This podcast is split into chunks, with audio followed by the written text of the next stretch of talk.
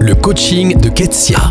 Le psychologue Tybee Kaller a identifié cinq drivers, ces croyances qui se comportent comme des conducteurs clandestins qui influencent nos vies. Il y a le fait plaisir dont nous avons parlé dans notre dernier épisode, le soi parfait, sois fort, fais des efforts et dépêche-toi. Dans ce deuxième épisode sur les drivers, je vous présente le soi parfait. Ah, je le connais personnellement très bien, mais je vais vous parler de Pablo. Pablo, le soi parfait, est particulièrement apprécié dans son milieu professionnel puisque, comme son nom l'indique, le soi parfait, eh ben, il cherche à être parfait en tout point. Pablo, c'est le collègue de travail rigoureux qui reste au bureau après tout le monde pour finir son travail, qui vérifie tout trois fois, qui produit un travail d'excellence et en plus, il fait ce qu'il dit. Par contre, c'est vrai, il a tendance à se perdre parfois dans les détails, à pinailler, à mettre la pression à tout le monde. Il veut tout contrôler et il ne prend pas très bien les critiques. Parce que Pablo le soit parfait est persuadé de manière très inconsciente que s'il est pris en défaut, il sera rejeté.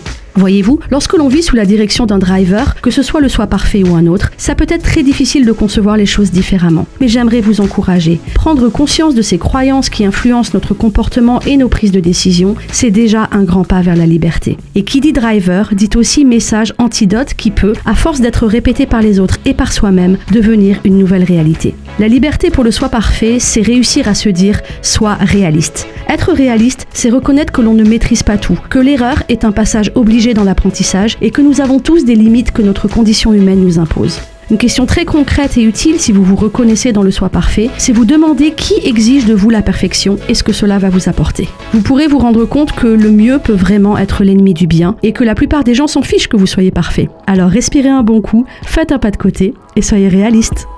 Pour aller plus loin, lisez le blog ketsiabonaz.fr.